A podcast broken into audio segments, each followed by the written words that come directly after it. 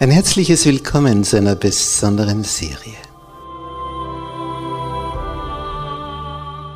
Erfüllte Sehnsucht.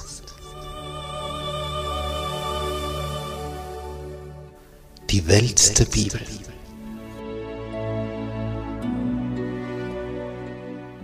Das Leben Jesu. Der Sieg der Liebe.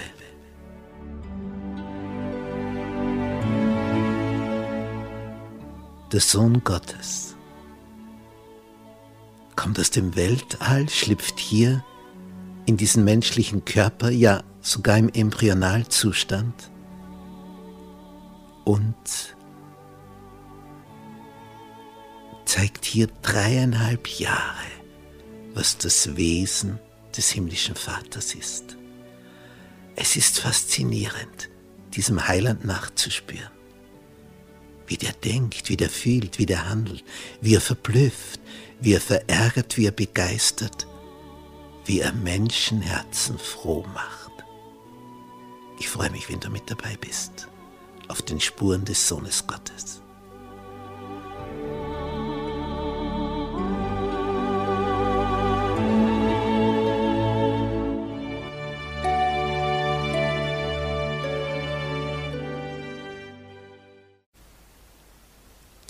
Gnade sei mit euch und Friede von Gott, seinem Vater und dem Herrn Jesus Christus. In unserer Serie über das Leben Jesu heute das Thema im Schatten des Kreuzes. Und dazu heiße ich auch herzlich all unsere Zuseher im Internet willkommen. Wir haben in unseren letzten Betrachtungen gesehen, wie Jesus weit nach Norden hinaufwandert. Bis in die Gegend von Tyrus und Sidon, wo ihnen diese heidnische Frau begegnet ist, deren Tochter von einem bösen Geist geplagt war. Dann kehrten sie zurück zum See Genezareth. Jesus ging in das Gebiet der zehn Städte, der Dekapolis, heidnisches Gebiet. Hier heilte er massenhaft die Leute blieben drei Tage bei ihm, harten aus, bis sie wirklich keinen Bissen mehr zum Essen hatten. Und dann vermehrte Jesus aus sieben Broten die Nahrung und ein paar Fischen, dass 4000 Männer gezählte, ohne Frauen und Kinder, satt wurden. Zum zweiten Mal eine gewaltige Speisung. Dann fährt er zurück über den See, kommt nach Magdala. Dort begegnet er Pharisäern und Sadduzäern. Und diese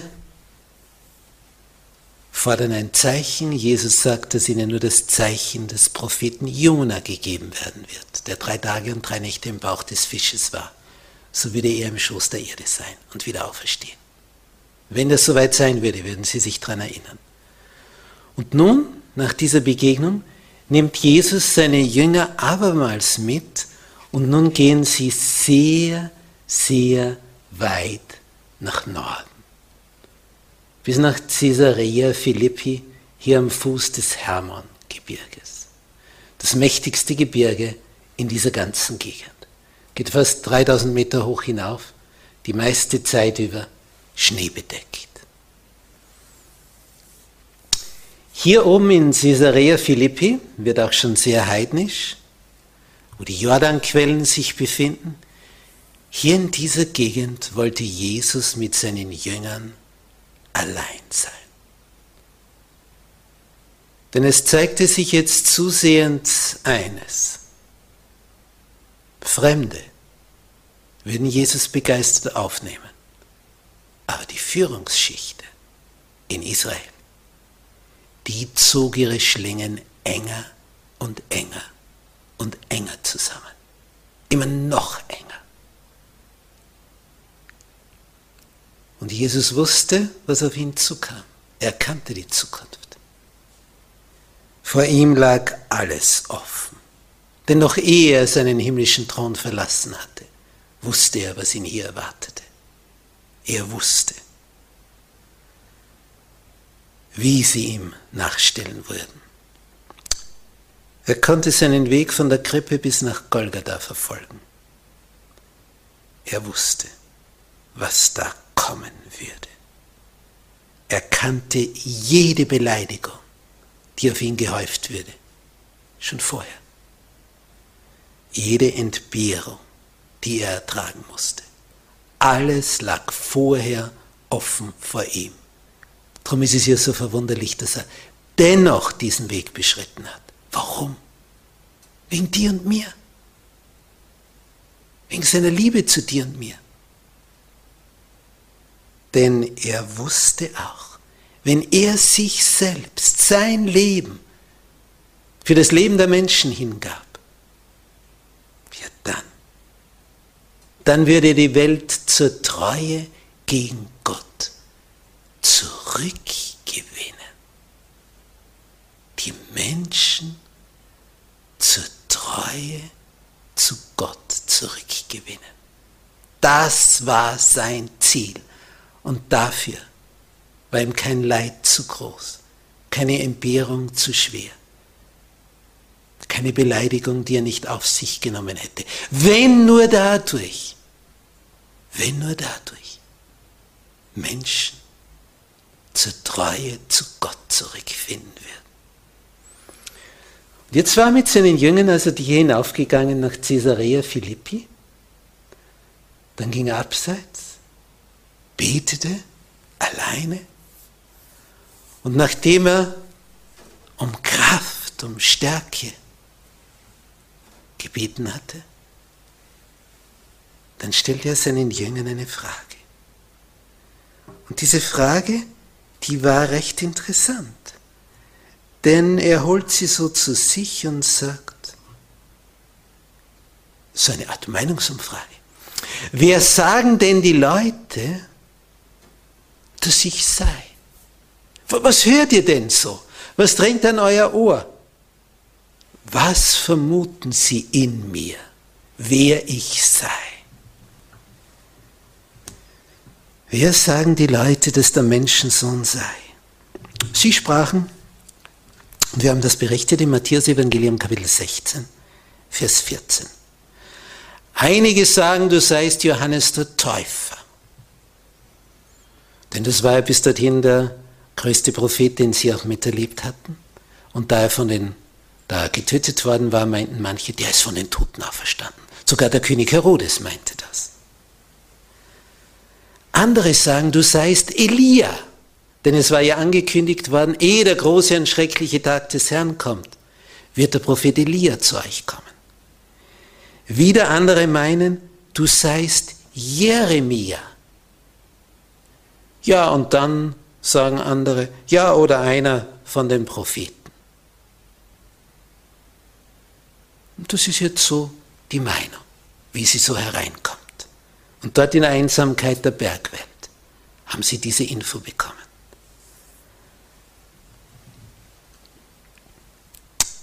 Er fragte sie, und wer sagt denn ihr, dass ich sei? Jetzt wird's spannend. Denn die anderen, ja, die haben alle möglichen Gerüchte gehört, die dachten eben dies und das und jenes. Aber jetzt fragt Jesus seine Jünger, und ihr? Was denkt ihr, wer ich sei? Ja, und Petrus wäre nicht Petrus, wenn er sich jetzt nicht als erster melden würde. Und er tritt nach vor und sagt, du bist Christus, des lebendigen Gottes Sohn. Und Christus ist das Lateinische für das griechische Christos und für das hebräische Meschiach, germanisiert Messias und alle miteinander diese Begriffe heißen der Gesalbte der mit dem Heiligen Geist Gesalbte. Denn der Gesalbte war früher der König. Wenn ein neuer König eingesetzt wurde, wurde eingeölt. Öl wurde über ihn ausgeschüttet, was man sonst nicht macht, das wäre eine Verschwendung. Aber wenn ein neuer König kommt, da kann man das riskieren. Ist so außergewöhnlich und findet nicht so oft statt. Du bist Christus des lebendigen Gottes Sohn. Was für eine Ansage. Und jetzt könnte man sagen, oh Petrus, was bist du für ein weiser Mann? Und Jesus sagt, selig bist du, Simon, Jonas Sohn. Beliebte Quizfrage bei Bibelquiz. Wie heißt der Vater von Petrus? Hier erfahren wir es. Jona heißt der Vater von Petrus. Selig bist du, Simon, Jonas Sohn, denn Fleisch und Blut haben dir das nicht offenbart, sondern mein Vater im Himmel.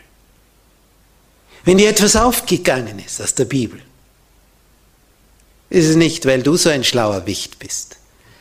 Unser Vater im Himmel hat es dir offenbart. Preis den Herrn. Er hat deine Offenheit belohnt. Aber die Idee, die Erkenntnis, die Genialität kommt von ihm. Und jetzt sagt er ihm noch etwas. Und das ist etwas, was die römisch-katholische Kirche sehr, sehr gerne zitiert. Und das wollen wir jetzt ein bisschen näher betrachten. Du bist Petrus. Und auf diesen Felsen will ich meine Gemeinde bauen.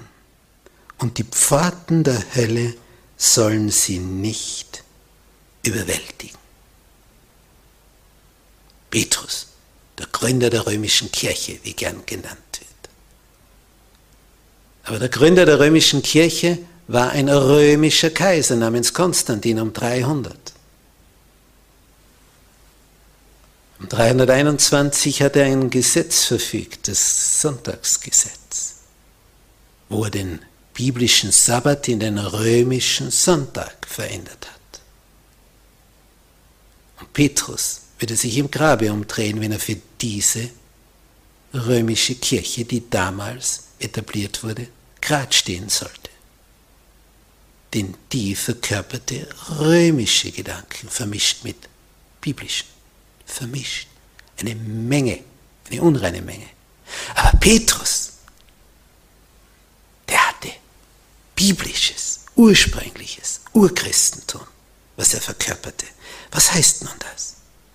Du bist Petrus und auf diesen Felsen will ich meine Gemeinde bauen. Nun, hier ist es wichtig, ein wenig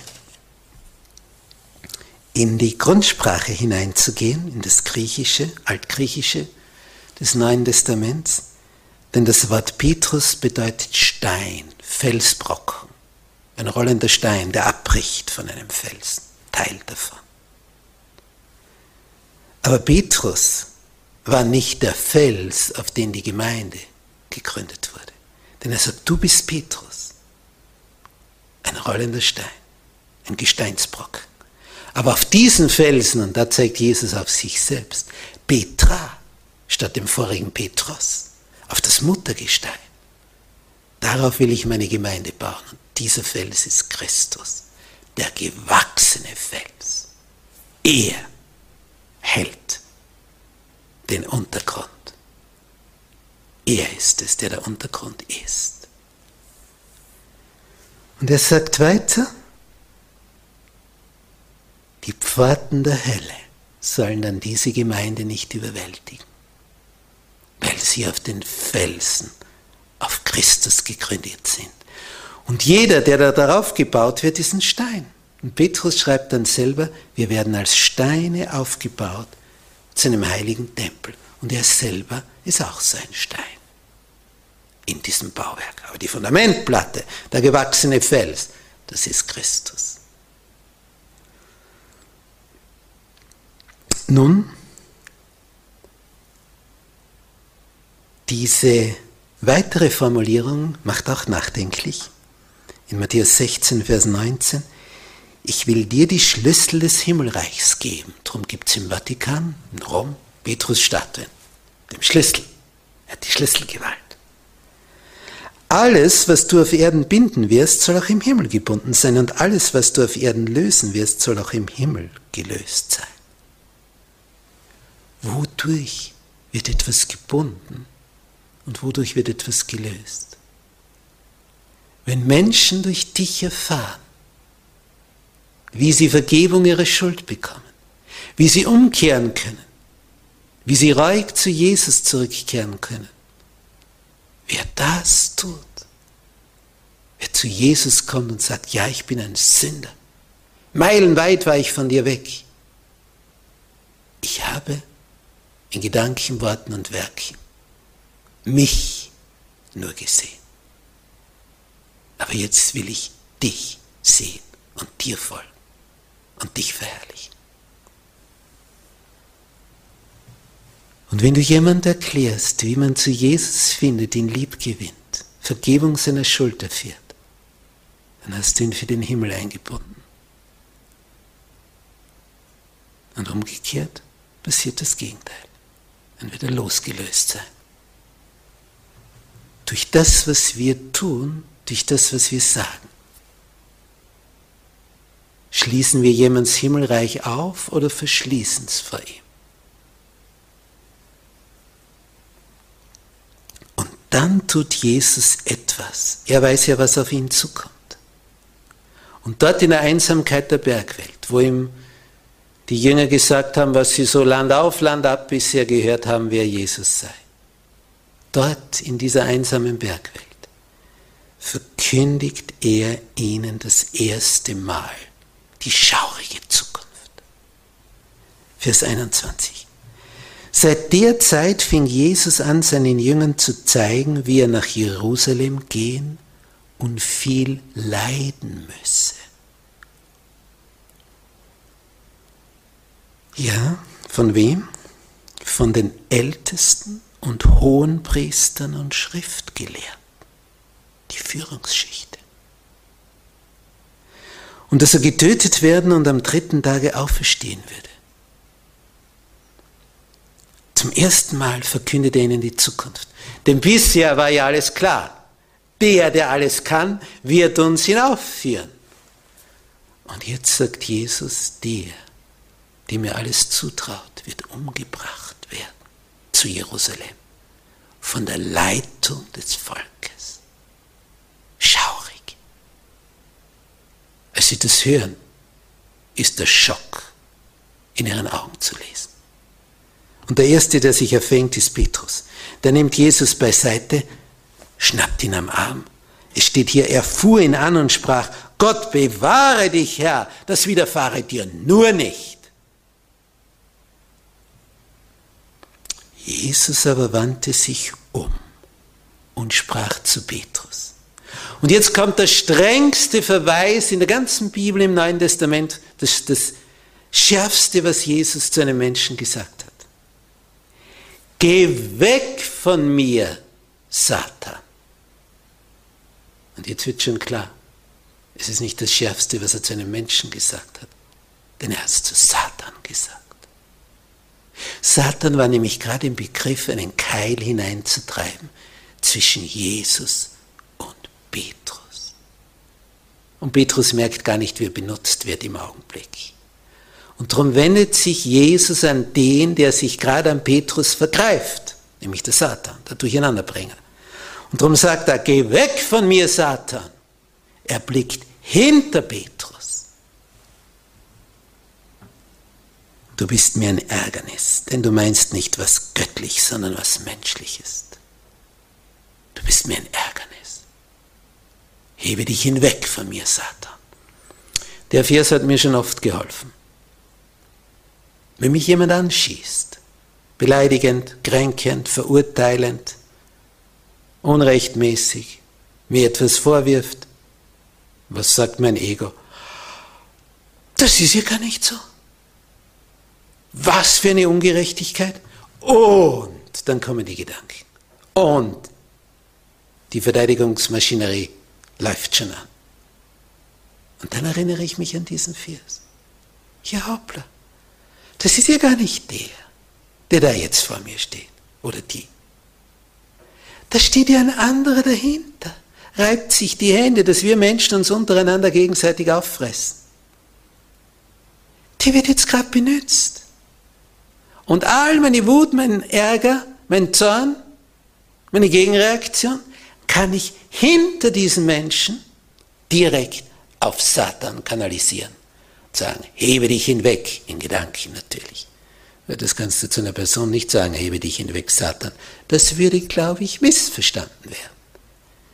Aber in Gedanken kannst du Satan adressieren und ihm sagen, hebe dich hinweg.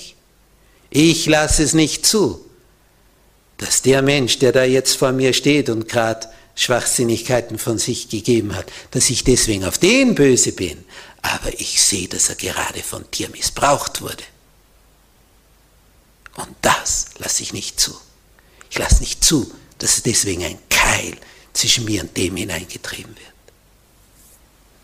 Ich lasse es nicht zu. Aber ich konzentriere all das Negative, was in mir hochkommt, auf den, der es verursacht hat. Und das hilft. Denn dann kannst du dem anderen noch immer froh in die Augen blicken. Der wurde ja gerade nur gebraucht. Missbraucht. Hebe dich hinweg von mir, Satan. Du bist mir ein Ärgernis. Der Vers hat mir schon oft geholfen. Und dann fährt Jesus weiter fort, denn die Jünger schauen nur mehr groß. Getötet werden, nach Jerusalem gehen? Ja, dann, dann geh nicht nach Jerusalem, dann bleiben wir hier in Caesarea Philippi.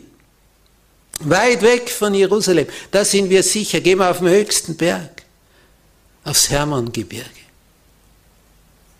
Da sind wir in 3000 Meter Höhe, da können wir runterschauen ins Tal, da sind wir sicher. Da sagt er ihnen, will mir jemand nachfolgen, der verleugne sich selbst weil das Ego, das steht dem immer allen entgegen.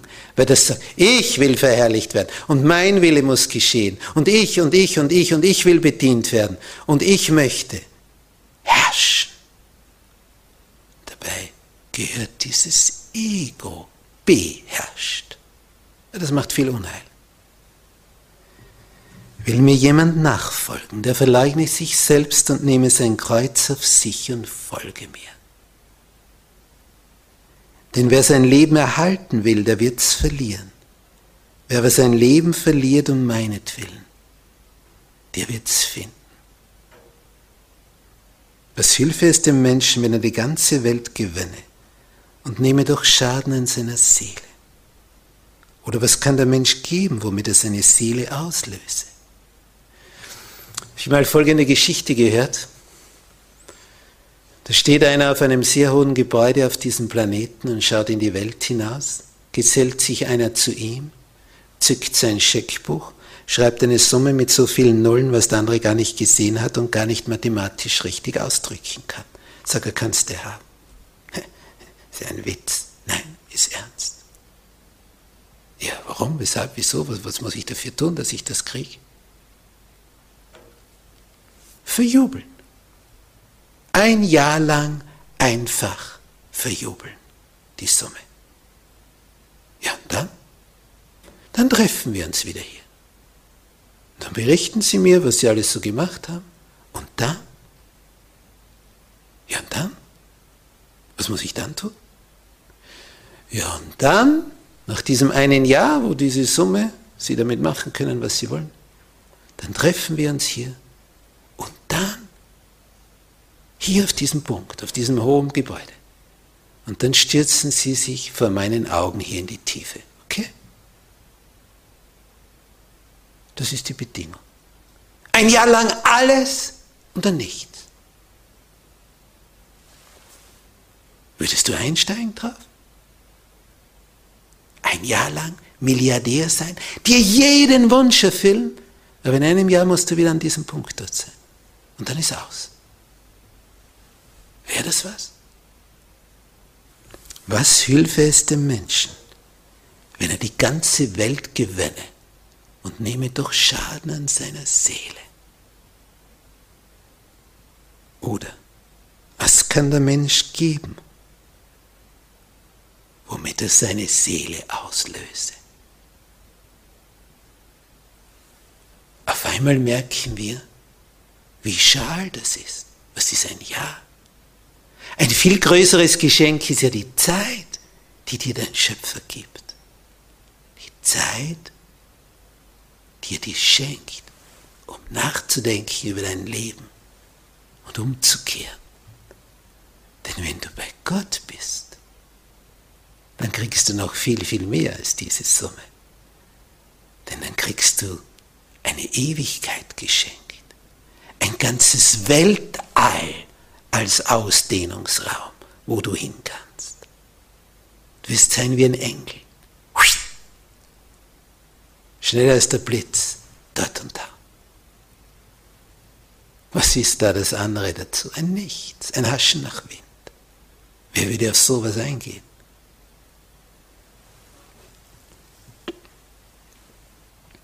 Es wird geschehen, sagt Jesus, dass der Menschensohn kommt in der Herrlichkeit seines Vaters mit seinen Engeln. Und dann wird er einem jeden vergelten nach seinem Tun.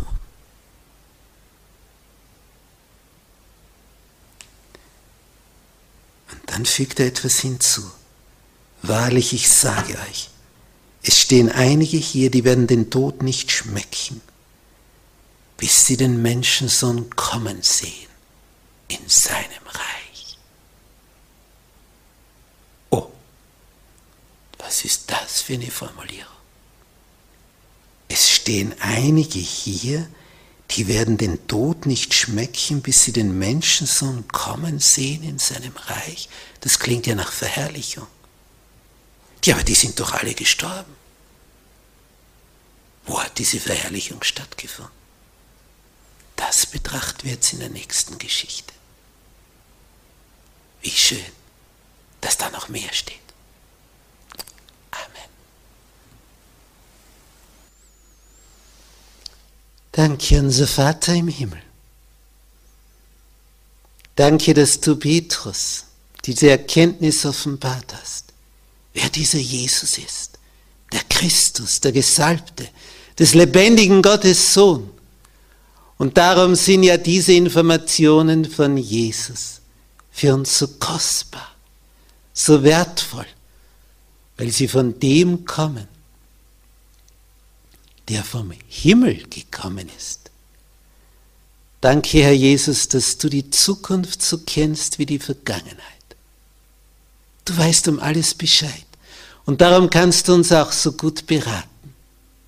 Und wir sind wohl beraten, wenn wir von dir uns beraten lassen.